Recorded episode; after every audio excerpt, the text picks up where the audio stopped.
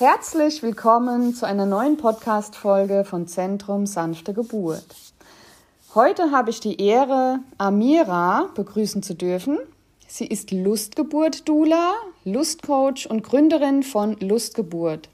Und ja, sie trifft damit genau den Nerv der Zeit, ja, und hat schon hunderte von Frauen ähm, damit inspirieren können. Und ja, liebe Amira, ich freue mich sehr, mit dir heute über dieses ja geile Thema sprechen zu dürfen. Hallo, ähm, das ist eine schöne Einleitung. sein darf, voll schön. Dankeschön. Und ja, du, du sprichst mich mit diesem Thema einfach direkt an und ich bin schon ganz gespannt, was ich heute und natürlich auch die Hörerinnen und Hörer ähm, alles erfahren dürfen von dir. Also ja. herzlich willkommen. Dankeschön. Liebe Amira, äh, die erste Frage von mir ist natürlich direkt, ähm, was kann ich mir unter einer Lustgeburt vorstellen oder was kann ich darunter verstehen? Ist damit gemeint, ähm, dass die Frauen bei der Geburt tatsächlich einen Orgasmus erleben? Ja, also, also es kann sein, deswegen der Begriff Orgasmic Birth, das ist so der erste, der so von Amerika, glaube ich, zu uns rübergeschwappt ist. Da gab es einen ganz tollen Dokumentationsfilm, wer den mal suchen möchte, Orgasmic Birth, The Best Kept Secret. Vielleicht kannst du es auch genau verlinken. Ähm, das, genau, dadurch ist der Begriff tatsächlich überhaupt erstmal in aller Munde gekommen und inzwischen benutze ich aber sehr gerne den Begriff Lustgeburt, weil gerade Orgasmic Birth beinhaltet eben das Wort Orgasmus, mhm. was tatsächlich sein kann, aber halt nicht sein muss. Und ich merke gerade bei den Schwangeren, mit denen ich arbeite, dass das oft auch so ein bisschen Druck macht.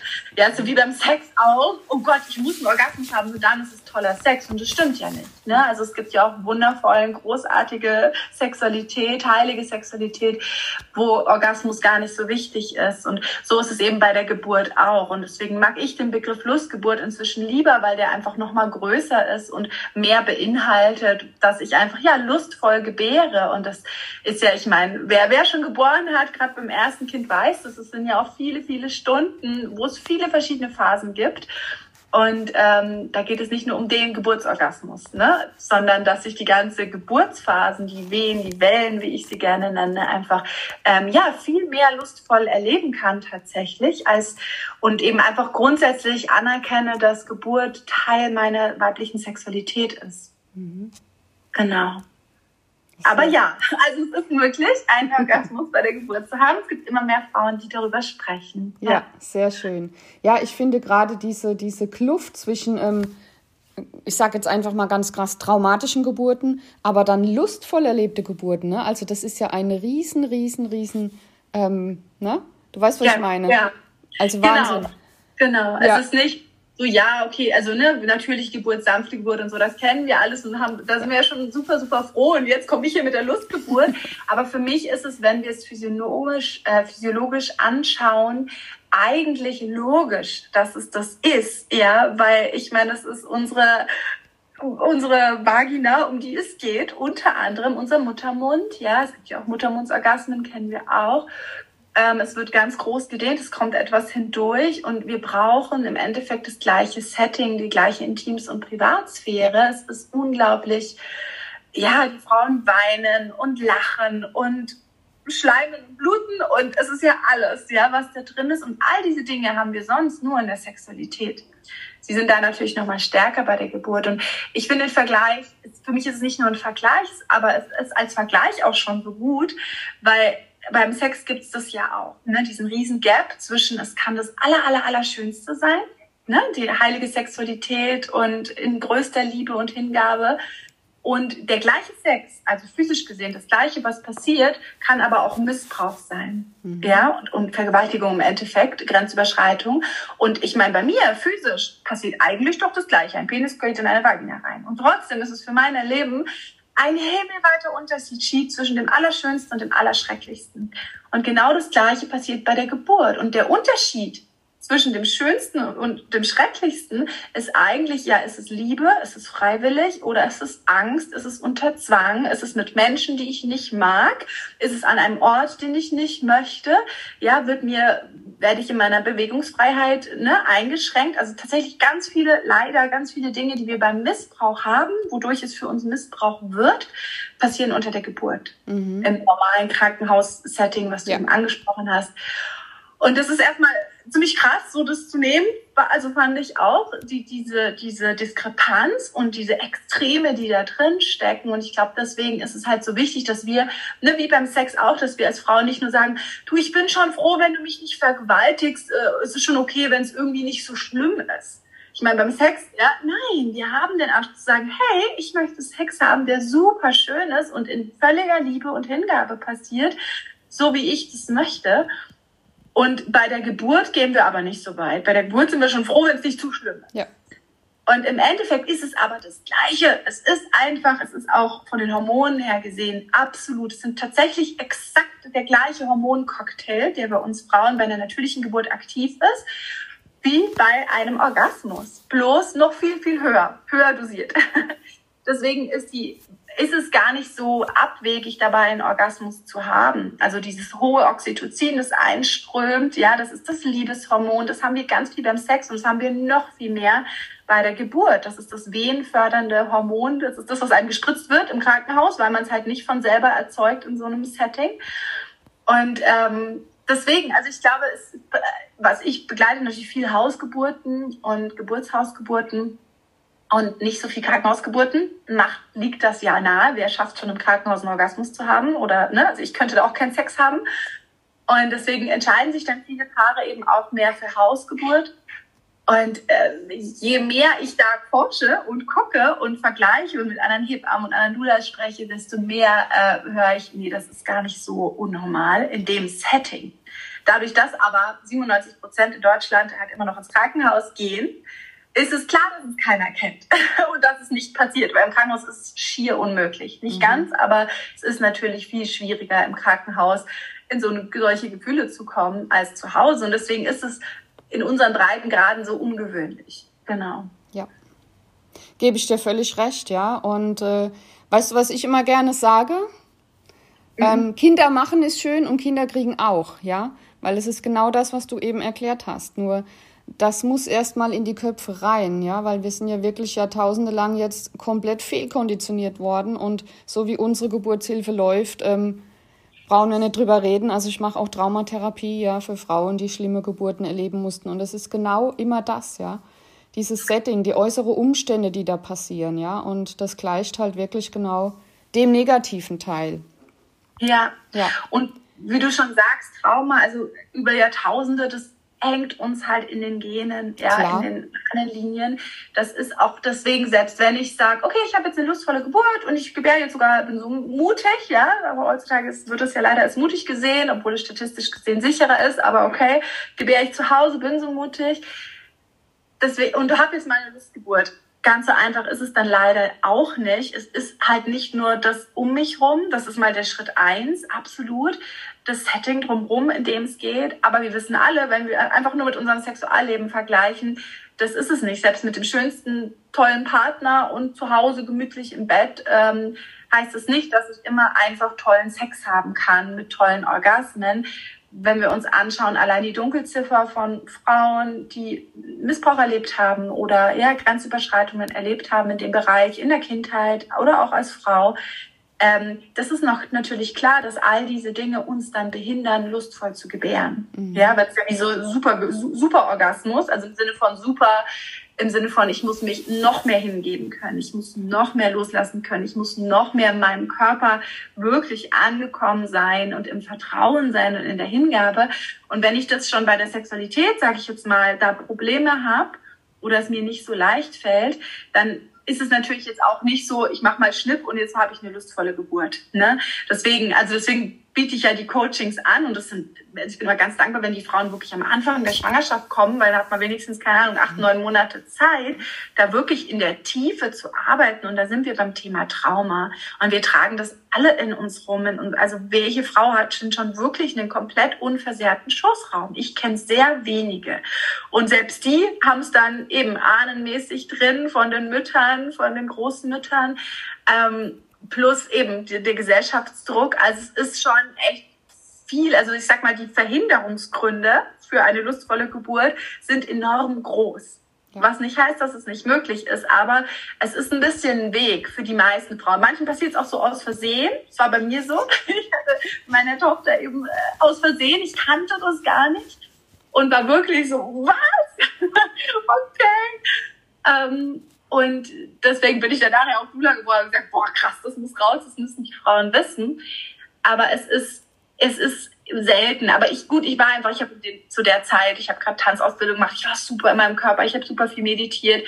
Ich äh, gehöre zu den Glücklichen, die tatsächlich einen ziemlich unversehrten Schussraum haben und mit der Sexualität, mit Tantra und so. Also ich war einfach schon sehr auf diesem Weg.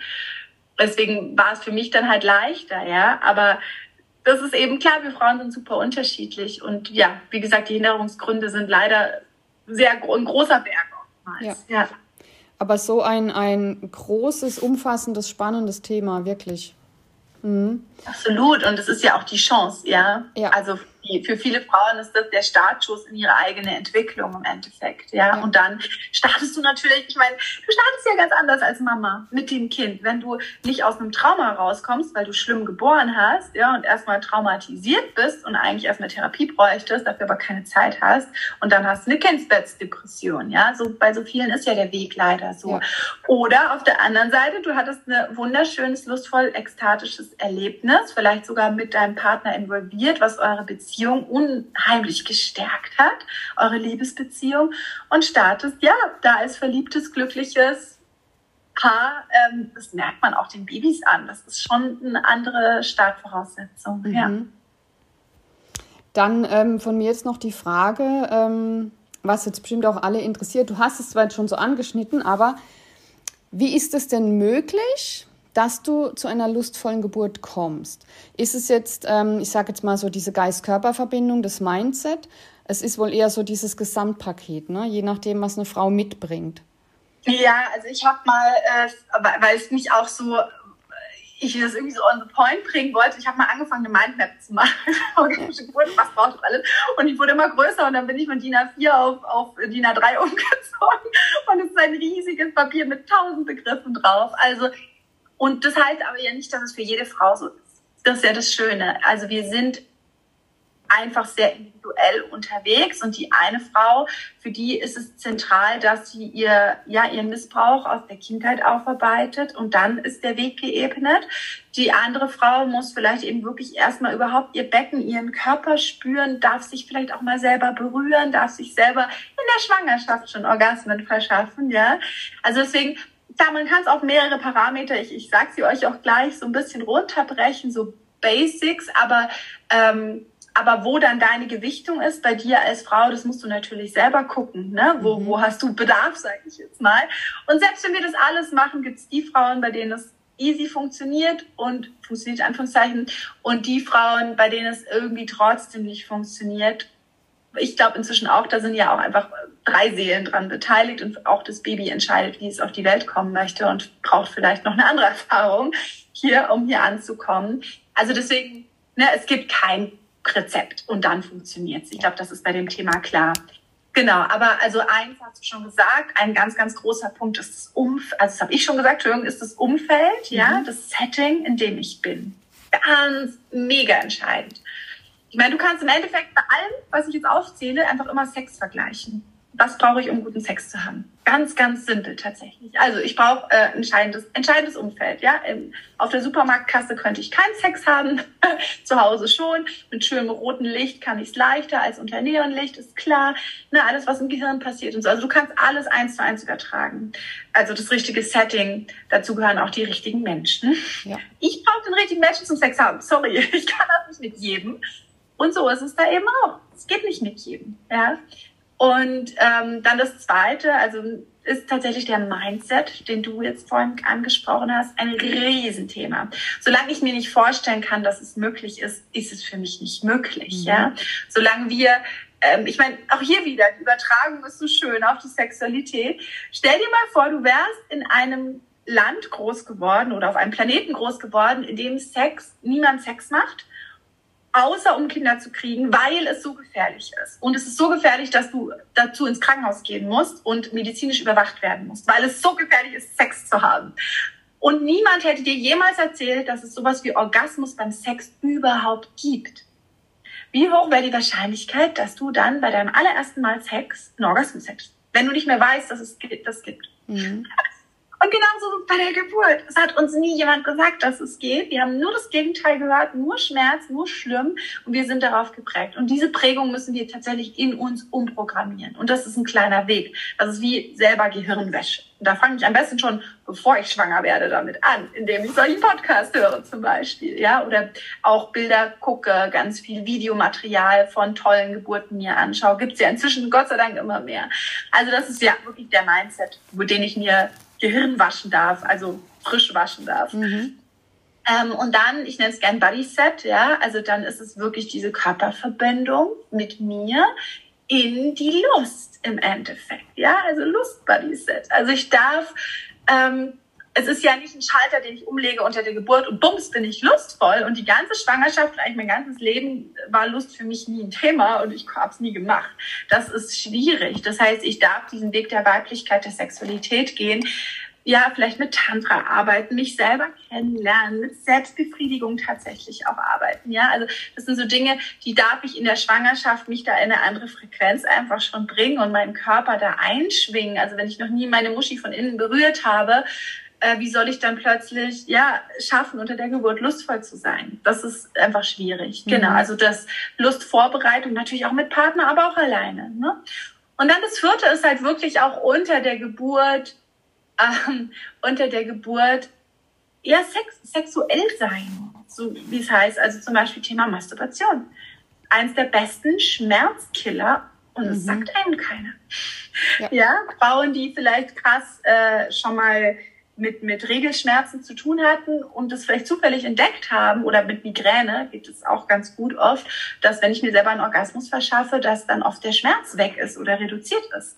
Ja, und das ist einfach, äh, ne, da gehen ganz andere Hormone, wir, wir, es krampft sich alles einmal ganz kurz zusammen und dann lässt es total locker. Das heißt, wir können tatsächlich Masturbation unter der Geburt äh, nutzen oder einfach überhaupt, ja, uns berühren, uns Eben. berühren lassen. Ja, also genau, generell, also, ja, alles was, was Endorphine ausschüttet, Oxytocin und das ist ja eigentlich das, was die meisten Stoffe ausschüttet.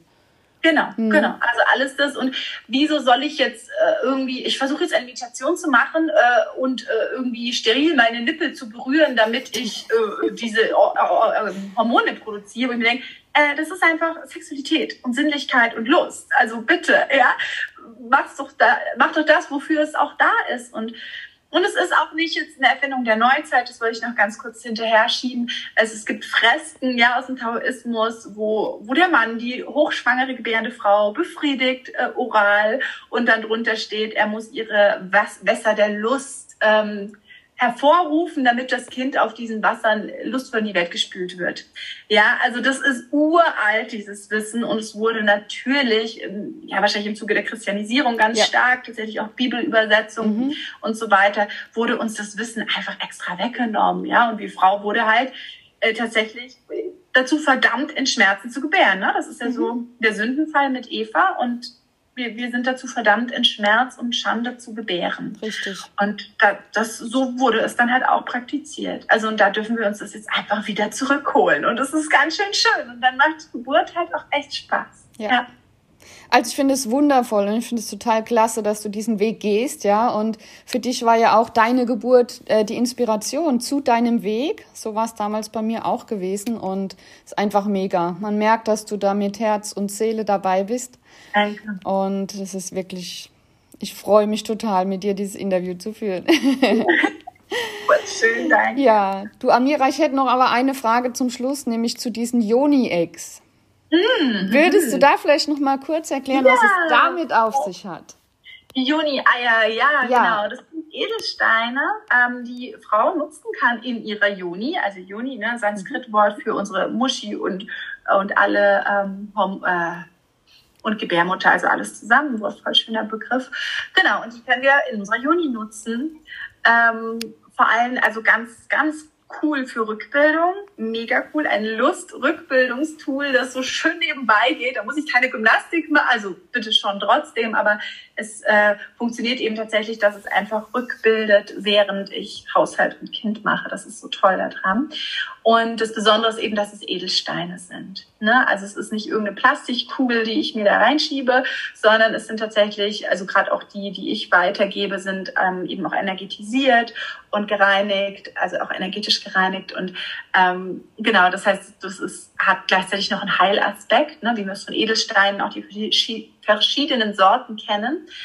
Und genau, also wir können es sowohl eben für die Rückbildung, für Beckenbodengymnastik nutzen, auch wenn ich noch nicht geboren habe. Es ist super cool, überhaupt ein Gefühl von innen für mich zu bekommen ne? und diese Muskulatur zu trainieren. Und natürlich ist es lustfördernd. Ja, also es ist einfach klar, wenn ich da viel mehr Fokus drauf habe, das ganze Gewebe besser durchblutet ist dadurch. Also es ist auch Beckenbodengesundheit ähm, und Joni-Gesundheit auch gerade. Ne? Manche haben ja auch mit Pilz und so zu tun. Also es es hilft auf allen Ebenen und natürlich auch emotional, gerade Thema Missbrauch, Thema Trauma, kann eben auf die Weise auch auf eine ganz sanfte Art und Weise in Bewegung, in Heilung gebracht werden über diesen Edelstein in mir drinnen. Auch das ist uralt, äh, gab es schon in China vor 2000 Jahren für Fruchtbarkeit.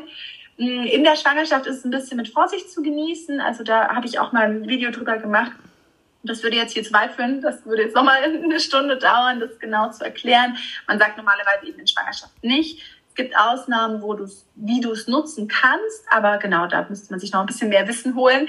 Aber für alle anderen Frauen, die jetzt nicht gerade schwanger sind oder eben nach dem Wochenbett, wenn ich aufgehört habe zu bluten, kann ich es eben wirklich nutzen und wow, es ist ein krass kraftvolles Tool, ja, das uns Frauen wirklich wow, mit, mit ja, die Beziehung zu unserer Joni einfach wieder aufbaut und uns da in, in, in die Lust bringt auf eine ganz andere, ganz heilige, ganz schöne Art und Weise. Ja. Sehr, sehr spannend. vielen, vielen Dank.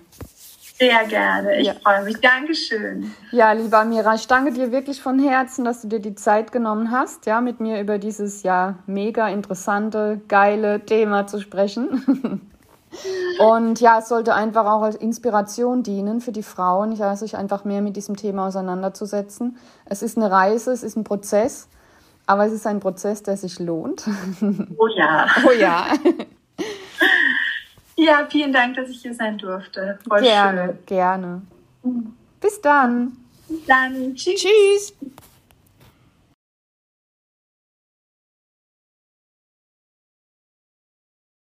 eine, ähm, die Frau nutzen kann in ihrer Joni, also Joni, ne, Sanskrit-Wort für unsere Muschi und, und alle ähm, Hom, äh, und Gebärmutter, also alles zusammen, ein voll schöner Begriff. Genau, und die können wir in unserer Juni nutzen. Ähm, vor allem, also ganz, ganz cool für Rückbildung, mega cool, ein Lust-Rückbildungstool, das so schön nebenbei geht. Da muss ich keine Gymnastik machen, also bitte schon trotzdem, aber es äh, funktioniert eben tatsächlich, dass es einfach rückbildet, während ich Haushalt und Kind mache. Das ist so toll daran. Und das Besondere ist eben, dass es Edelsteine sind. Ne? Also es ist nicht irgendeine Plastikkugel, die ich mir da reinschiebe, sondern es sind tatsächlich, also gerade auch die, die ich weitergebe, sind ähm, eben auch energetisiert und gereinigt, also auch energetisch gereinigt. Und ähm, genau, das heißt, das ist, hat gleichzeitig noch einen Heilaspekt, ne? wie wir es von Edelsteinen, auch die verschiedenen Sorten kennen. Und genau, also wir können es sowohl eben für die Rückbildung, für Beckenbodengymnastik nutzen, auch wenn ich noch nicht geboren habe. Es ist super cool, überhaupt ein Gefühl von innen für mich zu bekommen ne? und diese Muskulatur zu trainieren. Und natürlich ist es lustfördernd. Ja, also es ist einfach klar, wenn ich da viel mehr Fokus drauf habe, das ganze Gewebe besser durchblutet ist dadurch. Also es ist auch Beckenbodengesundheit ähm, und Joni-Gesundheit auch gerade. Ne? Manche haben ja auch mit Pilz und so zu tun. Also es es hilft auf allen Ebenen und natürlich auch emotional, gerade Thema Missbrauch, Thema Trauma, kann eben auf die Weise auch auf eine ganz sanfte Art und Weise in Bewegung, in Heilung gebracht werden über diesen Edelstein in mir drinnen. Auch das ist uralt, äh, gab es schon in China vor 2000 Jahren für Fruchtbarkeit. Mm, in der Schwangerschaft ist es ein bisschen mit Vorsicht zu genießen. Also da habe ich auch mal ein Video drüber gemacht. Das würde jetzt hier zweifeln, das würde jetzt nochmal eine Stunde dauern, das genau zu erklären. Man sagt normalerweise eben in Schwangerschaft nicht. Es gibt Ausnahmen, wo du wie du es nutzen kannst, aber genau, da müsste man sich noch ein bisschen mehr Wissen holen. Aber für alle anderen Frauen, die jetzt nicht gerade schwanger sind oder eben nach dem Wochenbett, wenn ich aufgehört habe zu bluten, kann ich es eben wirklich nutzen und wow, es ist ein krass kraftvolles Tool, ja, das uns Frauen wirklich wow, mit, mit ja, die Beziehung zu unserer Joni einfach wieder aufbaut und uns da in, in, in die Lust bringt auf eine ganz andere, ganz heilige, ganz schöne Art und Weise. Ja. Sehr, sehr spannend. vielen, vielen Dank. Sehr gerne. Ich ja. freue mich. Dankeschön. Ja, lieber Amira, ich danke dir wirklich von Herzen, dass du dir die Zeit genommen hast, ja, mit mir über dieses ja mega interessante, geile Thema zu sprechen. Und ja, es sollte einfach auch als Inspiration dienen für die Frauen, ja, sich einfach mehr mit diesem Thema auseinanderzusetzen. Es ist eine Reise, es ist ein Prozess, aber es ist ein Prozess, der sich lohnt. Oh ja. Oh ja. Ja, vielen Dank, dass ich hier sein durfte. Voll gerne, schön. gerne. Bis dann. Bis dann. Tschüss. Tschüss. Ihr Lieben, dann wollte ich euch nochmal den Film weitergeben, über den wir kurz gesprochen haben. Der heißt Orgasmic Birth, The Best Kept Secret. Und Amiras Homepage findet ihr unter www.lustgeburt.de. Dann bedanke ich mich auch heute wieder bei euch fürs Zuhören und bis zum nächsten Mal. Tschüss.